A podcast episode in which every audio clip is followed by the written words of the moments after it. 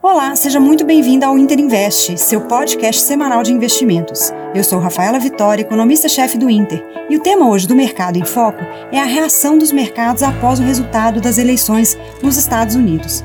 Vamos lá?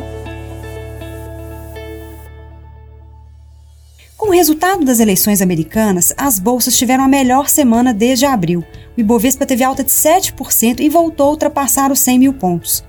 Nos Estados Unidos, o S&P 500 também teve forte, alta, de 7% na semana. A vitória de Biden, apesar de ainda ser contestada pelo candidato derrotado Trump, contou com a manutenção da maioria do Senado, que vai continuar sendo controlado pelos republicanos.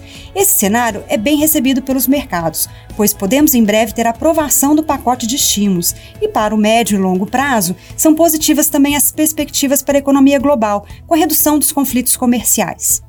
O dólar também teve forte desvalorização na semana, mais de 6%, e fechou cotado a 5,37.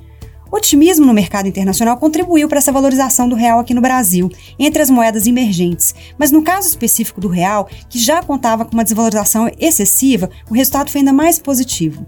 O Banco Central também comunicou na sexta-feira que deve atuar para evitar essa pressão cambial que estava sendo causada por alguns movimentos locais com desmonte de posições de overhead dos bancos.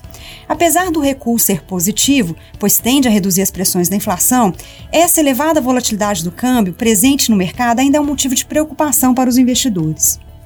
O mercado de juros também encerrou a semana com otimismo, com a redução das taxas longas, que também reflete uma expectativa de avanço na agenda de reformas no Brasil. Na agenda essa semana teremos a divulgação das vendas do varejo e também do setor de serviços, as pesquisas mensais do IBGE. A expectativa é de mais uma forte alta no mês, sendo que no varejo o crescimento esperado pode alcançar acima de 7% em relação ao mesmo período do ano anterior, ou seja, já estamos em patamares bem acima do período pré-pandemia. O setor de serviços ainda recupera de maneira mais lenta, mas também deve ter um resultado muito positivo no mês. No final da semana, sai o IBCBR de setembro, que é a prévia do PIB do Banco Central, e deve confirmar essa forte recuperação que a gente observou no terceiro trimestre. A gente acredita que ela deve chegar a 9% em relação ao trimestre anteri anterior. Entre as notícias da semana, o destaque continua sendo a discussão sobre o ajuste fiscal, o orçamento e as reformas. A cada semana que passa, a necessidade de aprovar a PEC emergencial e o orçamento de 2021 é maior. O governo precisa coordenar os esforços junto com o Congresso, que também quer dar prioridade para as reformas, a tributária e o andamento também da administrativa. Isso tudo acontecendo às vésperas da eleição municipal no país.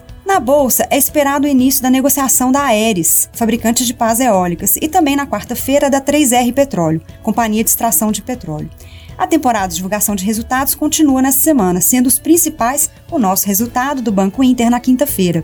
Entre eles também teremos Brasil Foods, Magazine Luiza, BR Distribuidora, MRV e B3. Bom, essas são as principais informações da semana no mercado. Acompanhe nossas análises e relatórios em tempo real no nosso perfil no Twitter, Interinvest com Temudo.